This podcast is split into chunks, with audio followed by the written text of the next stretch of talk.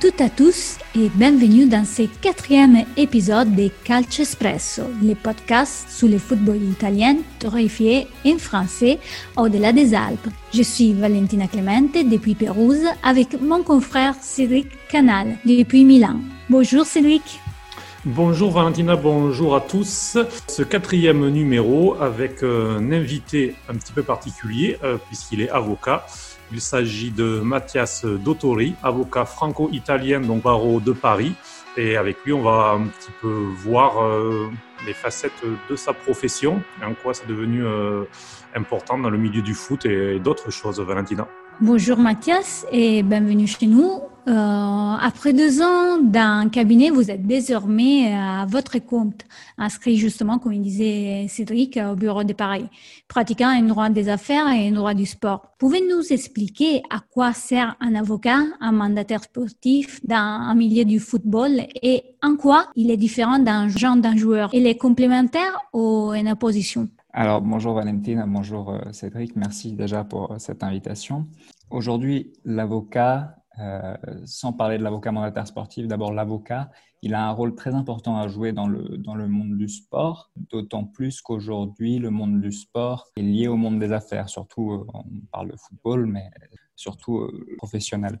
L'avocat, il a vocation à intervenir justement du fait de la professionnalisation du sport, euh, du fait de, l'importance, disons, du montant des sommes en jeu, disons. Et donc, il a vocation surtout à accompagner les sportifs et les clubs dans toutes les questions juridiques qui peuvent, qui peuvent, qui peuvent découler, disons, de leurs activités. Donc, si on parle de représentation de joueurs, ce n'est pas seulement, euh, ce n'est pas seulement l'accompagnement dans la, dans la recherche de clubs qui ont, qui a plus, disons, vocation à s'appliquer à, l'agent sportif, l'activité d'intermédiation.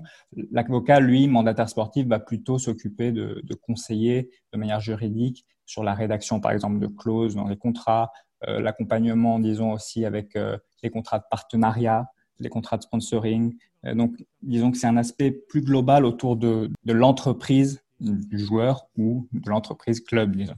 Et pendant cet été, le, marché des transferts a été pas mal euh, agité, on va dire. Alors non pas forcément pour ce qui est au niveau des mouvements ou des sommes, puisque c'était plutôt calme. En revanche, la crise financière euh, qui est liée à la pandémie de, de Covid-19 a obligé les clubs à de la prudence, ou en tout cas de l'inventivité. Je peux revenir sur ces points-là aussi avec vous, et aussi d'un point de vue euh, juridique d'un point de vue des, ce que ça engendre. Et on va s'appuyer euh, notamment sur une étude de l'Observatoire du football, le CIES, qui a publié sa traditionnelle euh, donc, étude de fin mercato, qui est à retrouver sur le site football-observatory.com.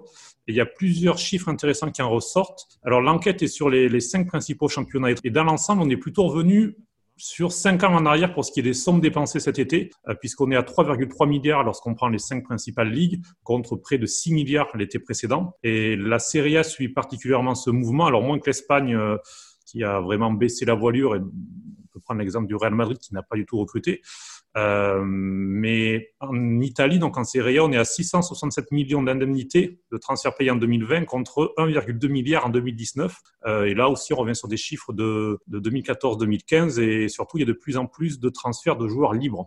Alors, tout à fait. C'est, disons, je pense que les effets de la crise sanitaire euh, sur le marché des transferts au cours de la dernière période d'enregistrement, ils se constatent, disons, à deux niveaux.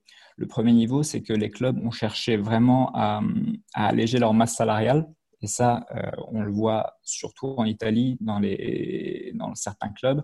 Euh, de manière générale, sur le total de la Serie A, je crois que les chiffres sont sortis la semaine dernière, on a 72 millions d'euros euh, mmh. de salaire en moins sur l'ensemble des 20 clubs de Serie A, avec notamment la Juve qui est championne, pas seulement sur le terrain, mais également sur ce, sur ce championnat très particulier.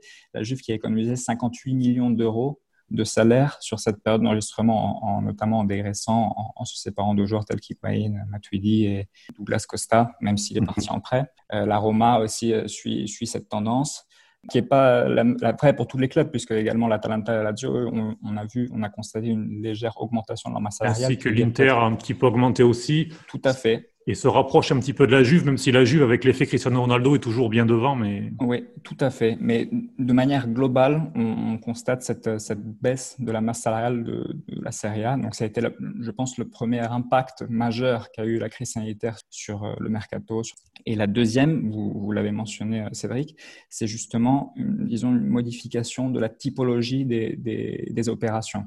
C'est-à-dire que on a eu moins euh, de transferts à titre définitif. Euh, on a eu beaucoup plus d'opérations qui sont faites sur des joueurs libres, euh, beaucoup plus d'opérations qui sont faites sur des prêts, avec option d'achat, sans option d'achat, avec, option, avec obligation d'achat. C'est quelque chose qu'on trouvait déjà avant, mais qu'on a trouvé de plus en plus au cours de cette période d'enregistrement. Et donc, en fait, si vous voulez, la part des transferts à titre définitif a toujours été a toujours été inférieur par rapport à la part euh, des prêts globalement au cours des mercato. Hein. Mais au cours de cette dernière période d'enregistrement, cette part a été encore inférieure par rapport aux autres, aux autres années. Donc je pense que c'est vraiment la situation actuelle a vraiment eu un impact considérable c'est justement ça, c'est qu'on voulait souligner le fait qu'il y a des méthodes alternatives euh, au transfert sec. Euh, l'épisode un peu plus important qu'on a vu dernièrement, c'était aussi celui des, des Chiesa, du transfert de la Fiorentina à la, Juventus, surtout par rapport au fait que la Juventus, quand même, et se renforce toujours plus. Euh, la Fiorentina, elle a perdu un joueur très important et par rapport à la bataille qu'il est l'été dernier, c'est un changement très important et c'est quelque chose qui va changer totalement aussi la, perception qu'on a du marché des transferts. Oui, tout à fait. En fait, l'aspect financier actuellement là, a toujours été important, mais là, il est vraiment, il devient vraiment prépondérant. En Italie, on a cette, cette notion de, pas qu'en Italie, hein, dans tous les pays, euh, on en parle beaucoup en Italie dans les journaux, c'est la plusvalenza. Les clubs qui cherchent toujours à faire la plusvalenza, donc à revendre en fait les joueurs, non pas euh, plus cher que, le prix auquel ils les ont achetés, mais plus cher que leur valeur comptable, puisque les joueurs, au final, ont une valeur dans la comptabilité qui, avec l'amortissement des années de leur contrat, est bien moins est inférieure chaque année à leur valeur d'achat par le club. Et je pense que ça, c'est un aspect vraiment très important à saisir quand on parle de mercato, c'est vraiment l'aspect financier et comptable pour les clubs. On peut peut-être prendre l'exemple d'un échange de cet été, puisque Valentine a parlé euh, notamment d'échanges aussi. Euh, le cas euh, Pjanic-Arthur. Juventus Barcelone, les deux clubs qui sont un petit peu des spécialistes des, des, plus-values depuis 2-3 ans. Il faut rappeler les chiffres et après vous pourrez comme ça nous, nous l'expliquer. Alors c'est pas vraiment un échange en tel quel, c'est deux transferts, mais euh, donc Pjanic a signé pour environ 60 millions d'euros à Barcelone et Arthur lui 72 millions d'euros. Ce sont des chiffres qui sont qu'on peut estimer surévalués par rapport au marché, surtout au marché de, de cette année Alors tout à fait, et il faut, faut comprendre que euh, contrairement à ce qu'on peut penser, parce que Pjanic avait été acheté par la Juve euh, en 2015 ou 2016, je, ne sais plus, mais pour 35 millions d'euros. Hmm. Euh, donc on pourrait penser qu'en fait la Juve fait, fait, une bonne opération déjà de base, parce que entre 35 millions et 60 millions d'euros, c'est 25 millions de différence, donc c'est déjà énorme. Mais en réalité, c'est bien plus, puisque comme je le disais, Pjanic, sa valeur a été amortie dans, dans la comptabilité de la et, et je pense qu'il devait être inscrit euh, autour de 10-15 millions d'euros. Donc c'est une plus-value en fait qui se rapporterait plutôt à 50 millions d'euros pour la Juve. Mhm. Et en plus de ça, je, ce que je mentionnais tout à l'heure, c'est une importante économie de salaire parce que alors, j'ai pas eu accès à la documentation exacte, mais il me semble que le salaire de Pjanic, c'était 7 500 000 euros. La Juve récupère Arthur, qui aura un salaire, lui, de 5 millions d'euros. Alors, on n'a pas, bien sûr, les, bonus, les rémunérations variables, mais ça s'inscrit justement dans ce que je disais tout à l'heure, cette, nécessité de, baisser la, masse salariale pour les clubs. Surtout qu'Arthur, lui, donc, c'est pas 72 millions d'euros sur un bilan, ce sera sur plusieurs bilans. Donc, c'est sur le bilan euh, de cette saison qu'il y a une vraie plus-value pour la Juve. Exactement, et surtout que, euh, encore une fois, je n'ai pas accès à la documentation de, ce transfert, mais j'imagine que l'IO a un échéancier de paiement, c'est-à-dire que ce n'est pas 72 millions qui vont être payés euh, là hmm. instantanément, mais ce sera 72 millions qui seront payés sûrement sur, 4, 4, enfin, sur la durée du transfert, une échéance chaque année, j'imagine. c'est généralement comme ça qu'aujourd'hui les clubs procèdent. Je vais faire poser une question de plus par rapport à, à Napoli, vu que cette saison, avec l'arrivée des humaines, c'était l'arrivée plus coûteuse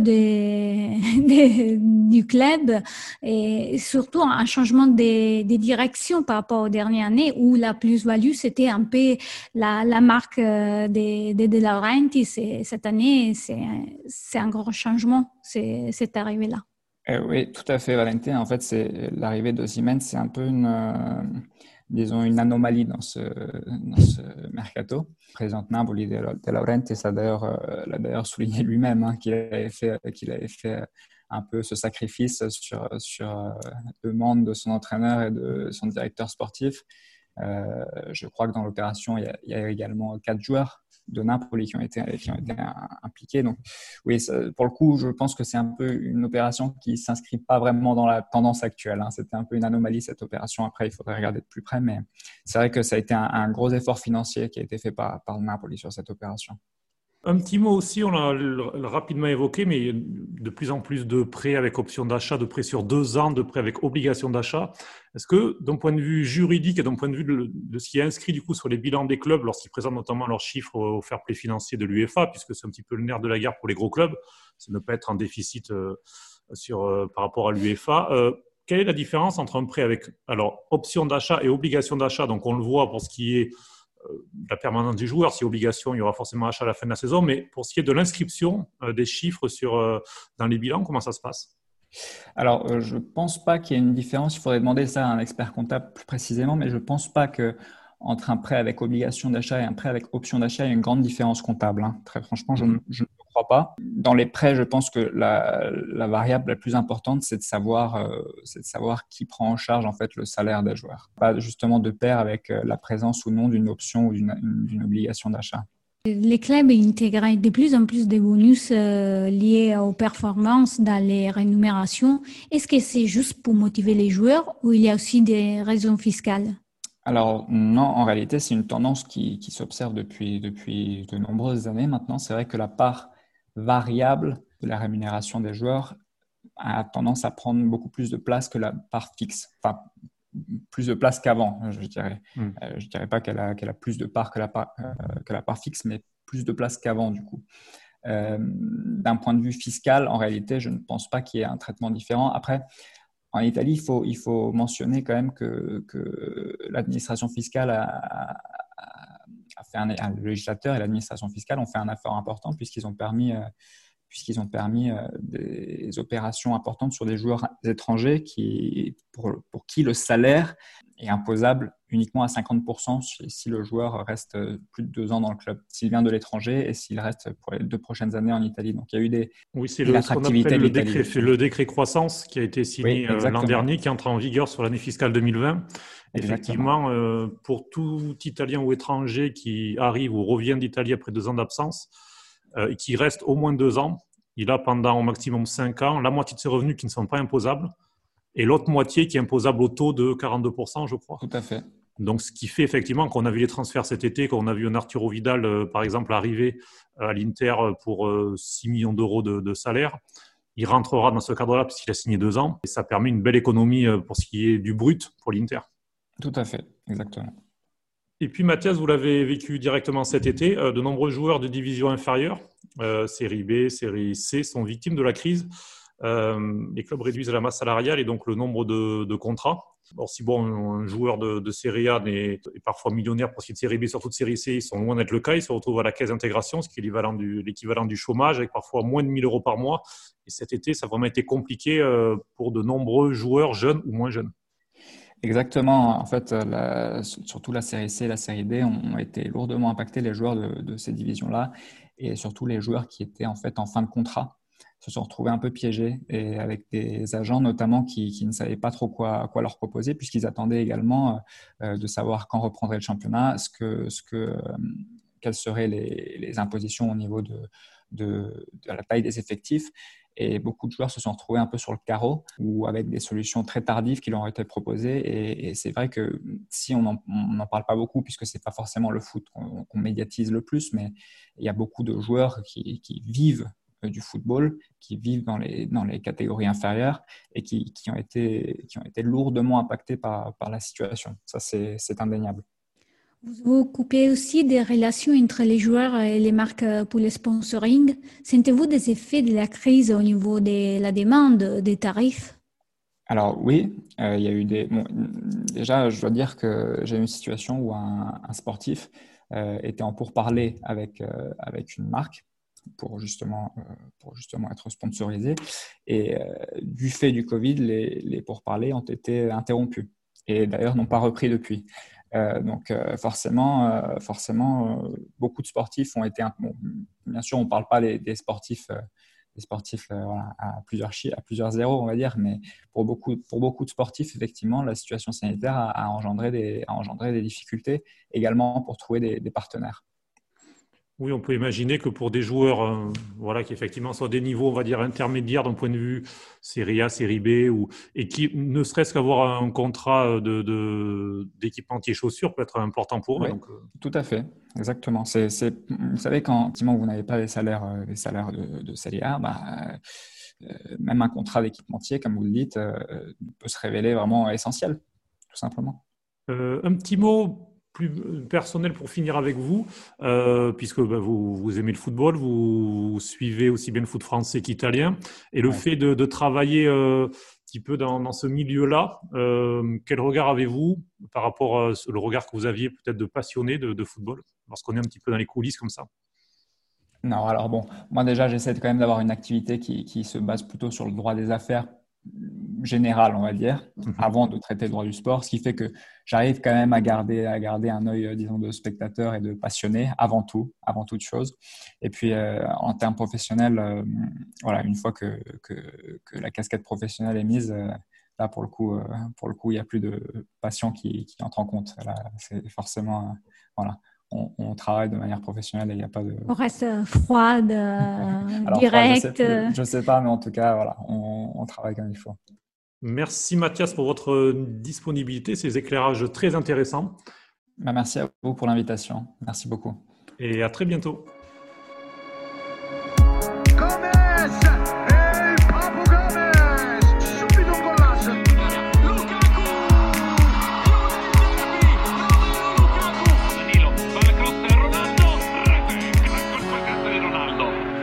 Après ces bons moments, on passe à l'espresso de la semaine. Tu commences toi, Cédric, cette fois-ci? Et on commence avec Mediapro. Euh, le groupe sino-espagnol a fait parler de lui la semaine dernière en France, après avoir acquis la majorité des droits de diffusion de la Ligue 1 pour 780 millions d'euros par an pour le cycle 2020-2024, puis lancé sa chaîne Téléfoot en août à la reprise du championnat. Le groupe n'a pas honoré le second versement début octobre et a même demandé directement et par voie de presse de renégocier le contrat euh, à cause de la conjoncture économique, ce que la Ligue française a refusé. Et donc, ce qui crée un petit peu d'incertitude pour euh, eh bien, les droits de diffusion en France. Alors, pourquoi est-ce qu'on vous parle de Mediapro dans Calcio Espresso, qui est un podcast tourné sur le foot italien? Eh bien parce que le, groupe, qui a d'abord été connu pour euh, le fait de diffuser le football en Espagne, avait tenté de venir sur le terrain du foot en Italie et avait même gagné le dernier appel d'offres en posant 1,3 milliard d'euros par saison. Mais face à l'absence de garantie financière, la Lega Serie A avait annulé l'appel d'offres et attribué les matchs à Sky et Dazn pour une somme euh, un petit peu inférieure. On était euh, légèrement en deçà et on est légèrement en deçà du milliard d'euros par an. Mais en tout cas, euh, c'est plus sûr pour cette période 2018-2021. Et encore ces derniers mois, après des échanges de menaces juridiques, Mediapro est revenu à la charge pour la période 2021-2024 avec l'ambition de récupérer la gestion de tous les droits nationaux et internationaux et de créer une chaîne thématique, un peu un téléfoot à la française, euh, en partenariat avec euh, la Lega. Mais là aussi, après des bruits positifs durant l'été, il n'y a pas eu d'accord au sein de la Lega, toujours les mêmes doutes sur le groupe Mediapro. Euh, et Mediapro qui du coup a tenté de se rapprocher de Bain Capital pour ce qui est de, l'entrée euh, dans la, ce qui a été créé, la Media Company euh, par la Lega Seria. C'est une société pour gérer tous les droits audiovisuels avec l'entrée d'un acteur extérieur. Mais euh, Mediapro n'entrera pas que ce soit seul ou par Bain Capital puisque ce mardi, la Lega Seria a décidé de traiter en exclusivité avec le groupe CVC. Là, on voit avec la France tous les problèmes qui sont en train d'arriver. On ne sait pas, après la, la campagne qu'ils ont fait, qu'est-ce qu'il va arriver aussi à tous les gens qui ont pris poste, euh, qui, qui arrivaient depuis Canal, BIN et tout ça. Euh, ça reste un gros point d'interrogation. En Italie, on préfère rester sous la garantie quand même des Sky, qui c'est plutôt solide aussi s'ils ont quand même des difficultés financières parce que aussi eux ils ont réduit euh, les nombres des journalistes euh, il y a des plans sociaux euh, donc euh, après Dazun c'est une autre chose parce que c'est toujours à, à, niveau international donc c'est compliqué mais je vois difficile que Mediapro arrive vraiment à déboucher un, un point sous, sous l'Italie oui, effectivement. Et donc, euh, d'ailleurs, le, le, prochain appel d'offres sera bientôt lancé en Italie. Donc, on, on, verra si jamais le groupe se positionne. Et il y aura aussi l'appel d'offres pour, la Ligue des Champions qui va être lancé. Donc, là aussi, on verra. Par rapport à ça, aujourd'hui, euh, j'ai lu que Lara, il n'a pas proposé d'offres a priori. Mm. Et c'est quelque chose euh, que les syndics de Lara, il, il a souligné de façon négative parce que c'est vrai que ça demande un investissement très important, mais la télé publique, euh, ça commence à, à, manquer dans ces contextes-là et surtout au niveau du service public qui manque euh, au grand niveau sportif. Oui, puisqu'on peut rappeler pour, euh, pour nos auditeurs qui euh, n'ont pas forcément accès aux chaînes italiennes, euh, il y a un match Ligue des Champions par journée qui est sur une chaîne gratuite. C'était la RAI jusqu'à il y a deux ans et désormais c'est sur Mediaset, en plus de tous les matchs sur la Sky. Et puis la RAI aussi qui propose de nombreux magazines pendant le week-end pour avoir accès aux buts et aux résumés gratuits. Il y a 90 minutes, il y a la Dominica Sportiva. le samedi et le dimanche, c'est vraiment rythmé par le football sur le service public. Donc c'est tout de même important de, le rappeler cet effort. C'était un peu l'histoire, hein. comme partout, euh, je pense euh, aussi en France. Je connais pas par cœur l'histoire euh, de la télé en France, mais voilà, Lara, il a toujours eu un, avec la radio, avec la télé, un point très important. Et aujourd'hui, il semble vraiment être en arrière par rapport à tous les autres acteurs du, du, plan, du plan sportif. Et puis, ben, Valentin, on passe au à ton espresso et je crois qu'on va reprendre un petit peu d'actualité Covid avec toi. Eh bien oui, parce que les Genois est toujours infecté avec 14 joueurs positifs au tampon ce euh, dernier dimanche. Federico Marchetti, Mathieu Perrin et Ivar Radanovic sont guéris, mais cette fois-ci, c'est pour vous raconter une première dans l'histoire du foot italien. L'Italie Espoir a dû renoncer au match international contre l'Irlande à Pise à cause de plusieurs cas apparus pendant la semaine. À sa place, on verra sur la pelouse les moins de 20 ans, avec trois ou quatre joueurs espoirs déjà sortis du Covid.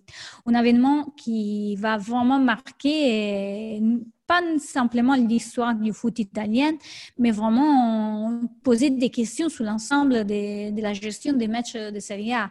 Parce que déjà, les matchs espoirs de cette semaine a été annulé en Islande à cause du dernier tampon qui était effectué les, jours du match et qui a posé de nouveaux cas, chose qui n'était pas euh, comme ça à la veille euh, quand tout l'ensemble des joueurs ils, sont partis depuis l'Italie. Et euh, d'ailleurs, puisque tu parles de, du cas des, chez les espoirs, le premier cas chez les espoirs fut Alessandro Bastoni. Euh, défenseur de l'Inter.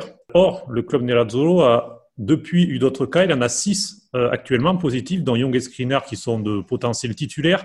Alors que le match contre l'AC Milan, euh, le fameux derby de la Madonnina, a lieu ce samedi. Milan qui de son côté a retrouvé Zlatan Ibrahimovic guéri la semaine passée. Donc on voit que lorsque dans un club il commence à y avoir un cas, deux cas, ça peut aller assez vite et ça peut effectivement perturber jusqu'au jour du match. Peut-être que si jamais l'Inter a d'ici le jour du match 7, 8, 10 joueurs de plus positifs, ça pourrait compliquer les choses. D'ailleurs, dans la journée, on devrait avoir des premières nouvelles euh, sur la situation entre euh, les matchs euh, de Juventus-Napoli, qui mhm. encore aujourd'hui, on n'a pas vraiment de réponse si sera des fêtes sous tapis vert ou quoi d'autre, euh, des points de pénalisation pour Naples, parce que vraiment, vu l'issue de la situation Covid, les, les juges ont décidé de, de, se prendre un peu plus de temps et analyser vraiment tous les faits qu'ils ont porté à la décision de Naples de ne pas laisser les centres d'entraînement. Et puis Valentine, on va terminer avec un petit clin d'œil à l'AS Velasca qui était avec nous la semaine dernière, son président Wolfgang Natlassem qui était venu dans notre podcast pour parler des nouveaux maillots présentés comme toujours de façon très originale. Euh, L'AS Velasca qui est le club euh, par excellence pour ce qui est pour lier le football et l'art, euh, eh bien, euh, il reste sur une défaite 8-1. Et euh, Wolfgang nous en avait parlé un petit peu de son désarroi. Eh bien, Les Velasca s'est bien rattrapé ce dimanche avec, avec un succès 2-0 contre l'Ambrosiano du Gagno. Et du coup, la Velasca signe sa première victoire et remonte un petit peu au milieu du classement avec une victoire en trois journées. Tout à fait. Mais voilà, c'est déjà fini pour cet quatrième épisode on a très apprécié vraiment ces moments un petit peu différents avec euh, Mathias Dottori. Et n'hésitez pas à réagir, donner votre avis, des idées, des sujets et d'inviter sur notre site calcespresso.com et par mail à contact.calcespresso.gmail.com. La musique derrière nous est Jans is the Daybreak. Et puis nous, on se retrouve dans une semaine. Euh, vous pouvez bien sûr écouter euh, Catch Espresso sur les principales plateformes Acast, Spotify, Deezer, Google Podcast ou encore Apple Podcast. Et bien sûr, vous abonner pour ne manquer aucun numéro. Valentina, bonne semaine. Bonne semaine Cédric et bonne semaine à toutes et à tous. Ciao, ciao. Ciao.